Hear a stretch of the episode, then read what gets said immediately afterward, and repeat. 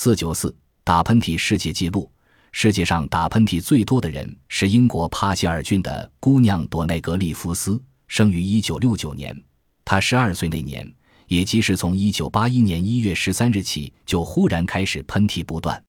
连续不断的打喷嚏，使得五邻四舍，包括朵娜姑娘本人都感到莫名其妙。